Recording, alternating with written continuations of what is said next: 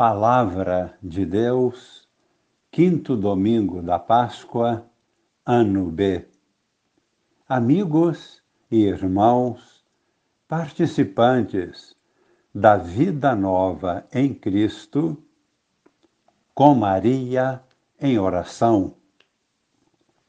Tendo nós contemplado nas últimas semanas o nascimento e o crescimento da Igreja em todo o seu vigor, vamos observar hoje os primeiros sinais de tensões internas na Igreja.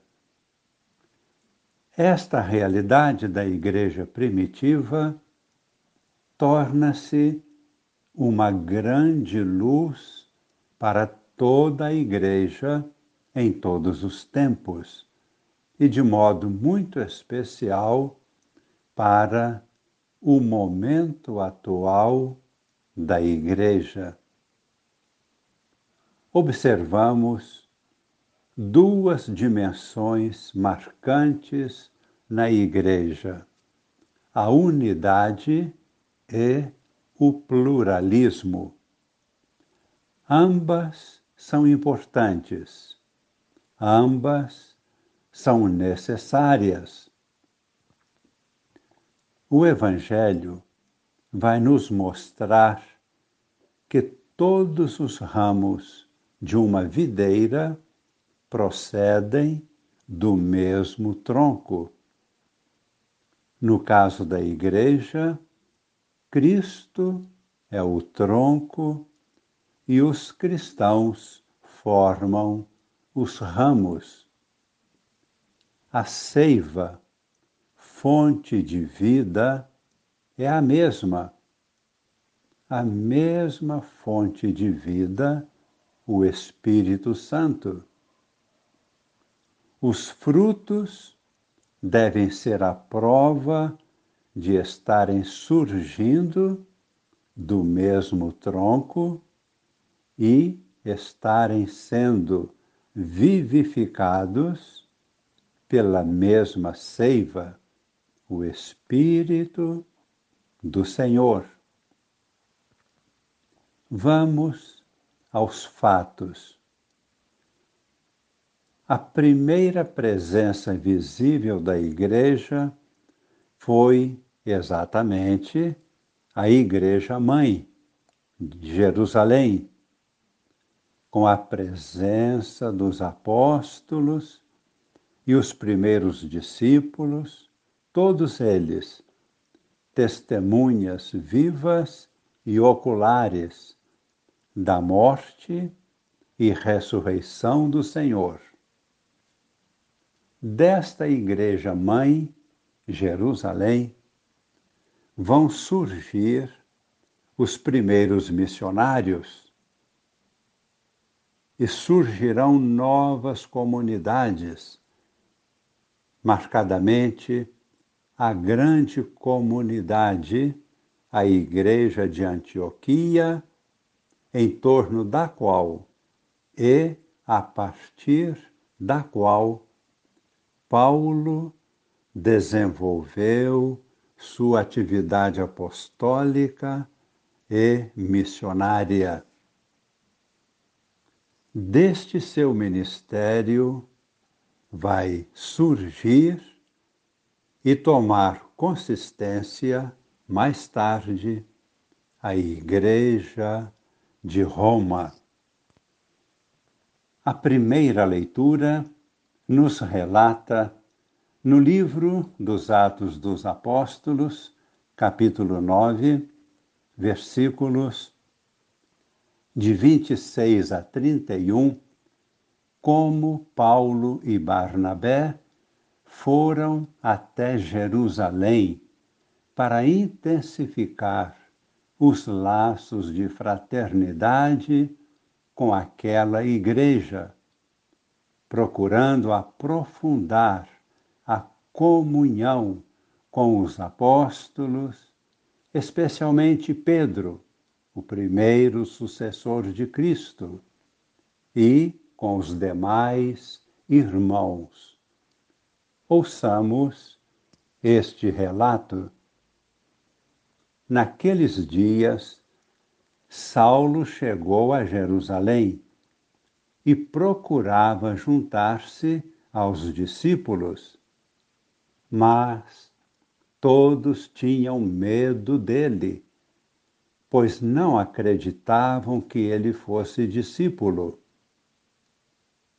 Então Barnabé tomou Saulo consigo, levou-o aos apóstolos e contou-lhes como Saulo tinha visto o Senhor Jesus no caminho, como o Senhor lhe havia falado e como Saulo havia pregado em nome de Jesus publicamente na cidade de Damasco.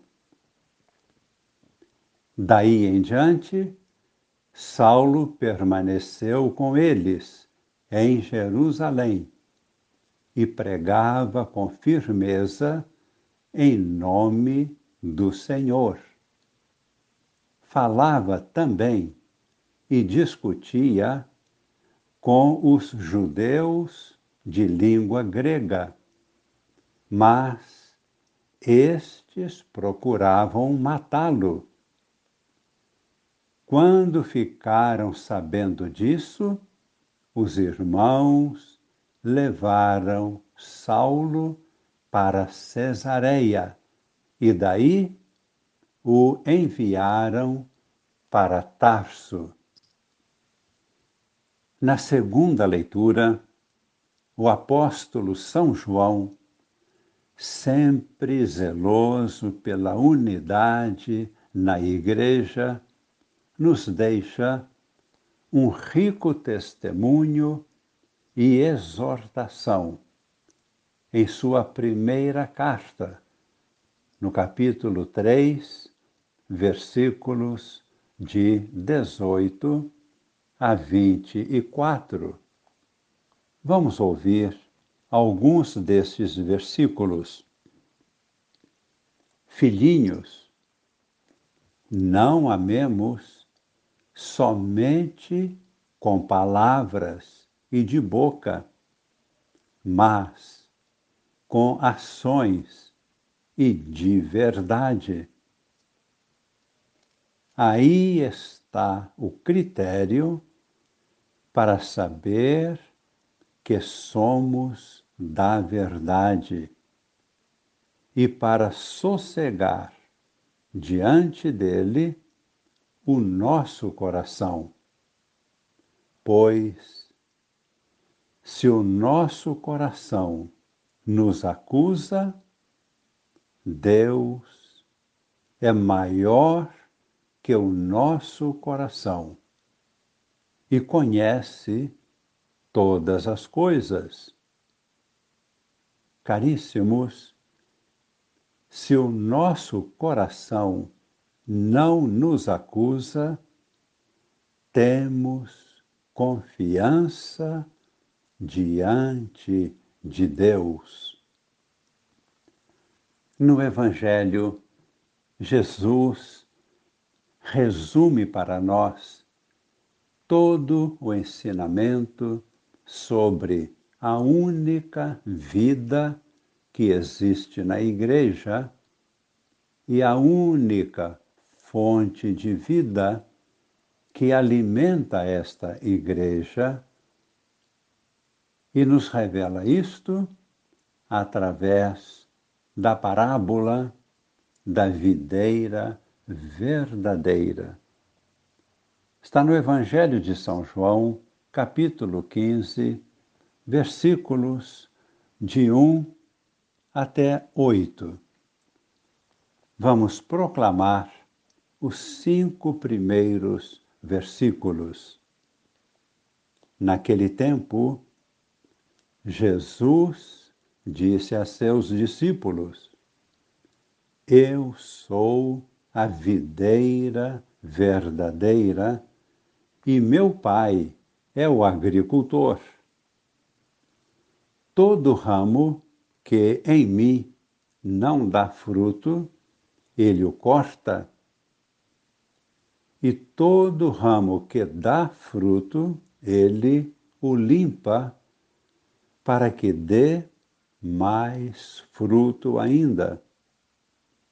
Vós já estáis limpos por causa da palavra que eu vos falei. Permanecei em mim, e eu permanecerei em vós. Assim como o ramo não pode dar fruto por si mesmo se não permanecer na videira, assim também vós não podereis dar fruto se não permanecerdes em mim. Eu sou a videira e vós sois os ramos.